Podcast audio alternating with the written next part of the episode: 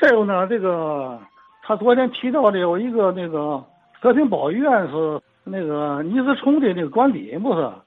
还有那个九十八号院宋哲元那个官邸，我就这两个名人呢，讲讲他们现在这个房子，就是在这个新华路跟湖北路桥这个中段这儿，这个从新华路到太原道这个八角儿啊，这是九十五号，九十六号呢，实际上也是那个呃九十五号的一个院的大门，它这个大门不经常开着。九十七号呢，就是这个现在的和平保育院。就是倪思冲的这个官邸，九十八号就是我们的院了。我们家住在九十八号院，是宋哲元为他母亲做寿买的这个小独楼。当然，这个楼房特别好。我们家呢就住在楼下地下室。宋元在那住完寿，给他老娘住完寿之后呢，他就走了，他就不住了，由他弟弟宋春元住。我们管宋春元呢，一直我小时候就管他叫二爷爷、二奶奶。九十九号院呢是宋哲元的三弟弟，叫宋熙元，我们管他叫三奶奶，叫三爷爷，这么个连带关系是。南京路小学这个南门是一百号，一百号旁边叫这个大陆药厂，现在那个大陆药厂也没了。一百零二号就是铁路宿舍了，就是南京路跟湖北路八角，现在的这个比较老一点那个白色的那个。那个点式楼吧，就是有那么几栋是。您说的这一溜儿都没了是吧？都拆了。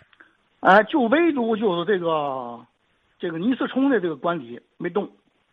这些楼都是什么年代拆的？都是七零年之后，就是因为这个修这个地铁吧，什么原因拆的我就不知道。但是那个房子太可惜了，拆了。在宋园这个房子后面啊，左侧是曹家这个楼。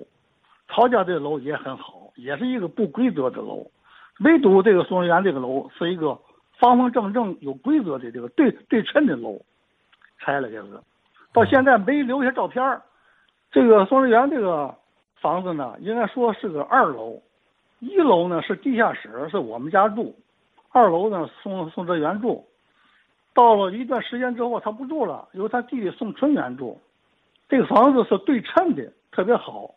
从我们家七零年呢走了之后呢，下乡走之后，这房子就拆了，就没了。这房子应该说很好的一个，挺可惜的房子。再有呢，还有一个是宋家出了一件国宝级文物，就是现在天津博物馆这个镇馆之宝青铜器九进呢。讲这个九进的这个来源，它的来源从哪儿来的呢？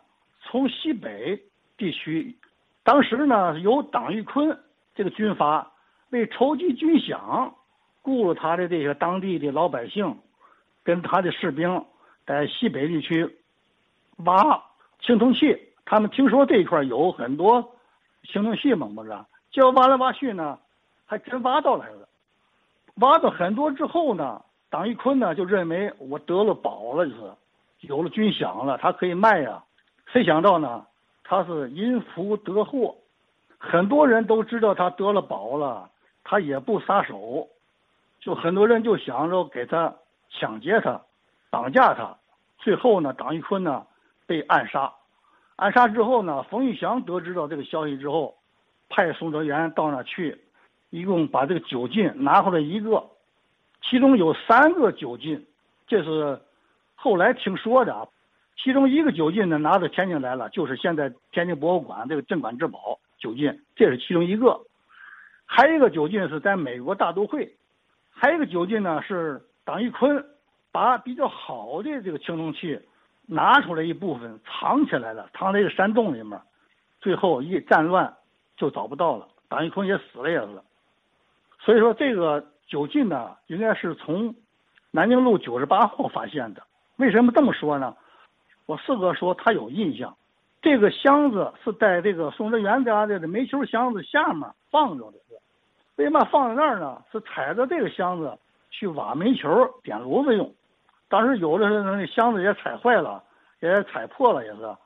那个酒进也有，确实是中央电视台上讲是踩坏了，经过专家修复，修修复成现在这个样子。在踩坏的同时呢，宋自兰把其中一个角拿榔头砸掉了，砸掉之后呢，就卖到收破烂儿去了，收废品那去了。后来文革期间呢，抄家时候抄抄走了之后呢，专家发现这个九进很好的一个文物，把它修复，又到这个收破烂收废品那儿去找去，哎，没想到把这个掉这个角呢，真找回来了。找回来之后，经过专家再修复啊，就修复到现在这个样子。去年我专程到博物馆那去了一下，看了看子，就是所以说这个发现地点呢，据我哥哥说，是在南京路九十八号发现的，就是我也就是我们住的二楼，宋春远，我呃我管他叫二爷爷他们家发现的，在抄他们家的时候呢，我看见两件东西特别引起我回忆来了，一件东西呢是一个小盆儿。红卫兵端了一小盆金条，金光闪闪的。那金条呢，跟手指头似的这么粗，就小拇手手指头这么那么粗细，这么短，一寸多长。一小盆儿就使费好大劲端出来了，放在地下，再有人装车走。还一件可以记忆的，就是我看到一一套酒具。当时我站在旁边一看，也就是一米多远吧。我一看，哟，这不酒具吗？喝酒的东西，里面东西现在回忆啊，应该是银胆，外面是犀牛角雕刻的东西。当时我看这东西啊，非常好的。再加上我前去年上这个博物馆去看的，他那有有一个犀牛角的奈何杯，它是透漏雕。我一看那个颜色呢，跟那个花纹呢，跟这个酒杯呢差不多少。所以说，我现在回忆，断定它就应该是新修脚的，里面衬着银胆的一个酒具。所以说，我对这两件东西啊印象特别深，一个酒具，一个金条，还有当然还有抄抄走的那些字画啊，还有一些个家具啊，红木家具，红木家具都在我们楼下放，放了一大堆啊，春凳啊，条案呐，圈椅啊，是罗汉床啊，等等等等的。是还多宝阁呀，也都拿走了，都是。就所以说呢，我呼吁呼吁呢，有知道的这些事儿老人呢，能够站出来呢，把这些事情给我们讲讲。呼吁呼吁呢，我们这个区间的这个老院里的人呢，大部分都在这个湖北路跟南京路八角这几个高层里面住。从七零年之后一建这个地铁，我们那个区间就拆没了都。从那个九十七号一直到湖北路东面。从南面南京路到北面太原道，这个区间都拆没了都。这，我想呼吁呼吁这些老年人呢，把这个区间的这个这个人文这个故事呢，给大家伙讲讲。好，这是宋志摩宋先生啊分享的他关于强子河沿线的一些记忆，其中呢有充满温情的这个河边风光啊，沿河林荫路啊，童趣很难忘啊。呃，这当然是会引起很多人的共鸣了，而对于我来说，那件国宝的故事更有吸引力了，是吧？我去天博，我也看到过这件宝贝啊。它学名啊，刚才这个宋先生说九进九进的啊，学名叫什么呢？叫西周魁纹魁呀，魁柯应魁的魁啊，魁就是一一个神兽吧啊，神兽魁纹铜进。是中国出土的，呃，这个这个铜镜中啊，形体最大的这么一件是青铜器里的稀世珍品。什么叫铜镜啊？禁止的禁啊？